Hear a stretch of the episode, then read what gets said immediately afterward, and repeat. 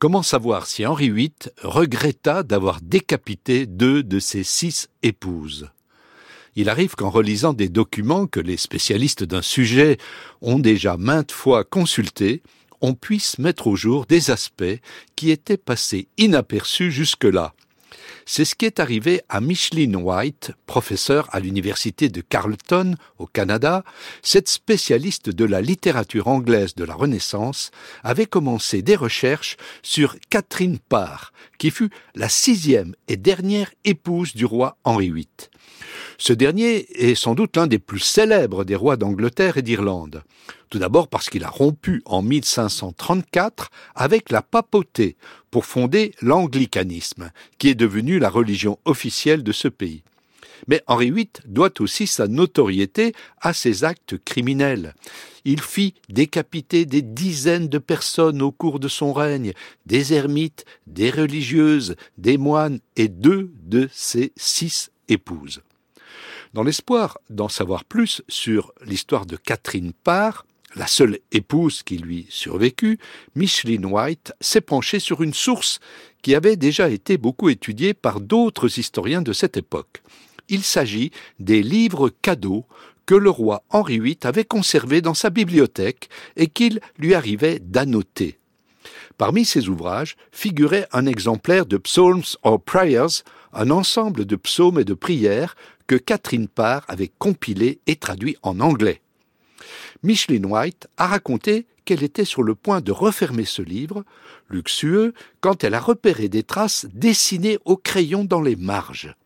Elle s'est rendue compte que ces dessins étaient des manicules, c'est-à-dire des mains fermées, avec l'index tendu vers un passage du livre pour attirer l'attention du lecteur.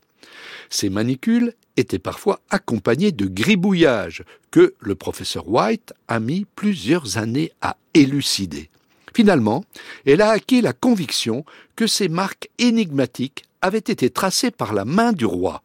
Les manicules que ce dernier avait dessinées montrent des passages du livre Psalms or Prayers où il est écrit Ô Seigneur Dieu, ne m'abandonne pas, même si je n'ai fait aucun bien à tes yeux.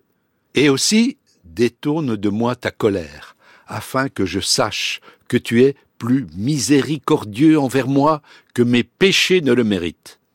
Ce livre de Catherine Parr a été publié en 1544, trois ans avant la mort de Henri VIII. Obèse, fortement diminué par un ulcère purulent à la jambe, le monarque était plongé dans de profondes angoisses. Sachant que sa fin était proche, il fut sans doute pris par un puissant désir de repentance, afin que Dieu lui pardonne ses péchés. Mais Micheline White aimait l'hypothèse que les gribouillages d'Henri VIII s'expliquent peut-être aussi par une autre raison.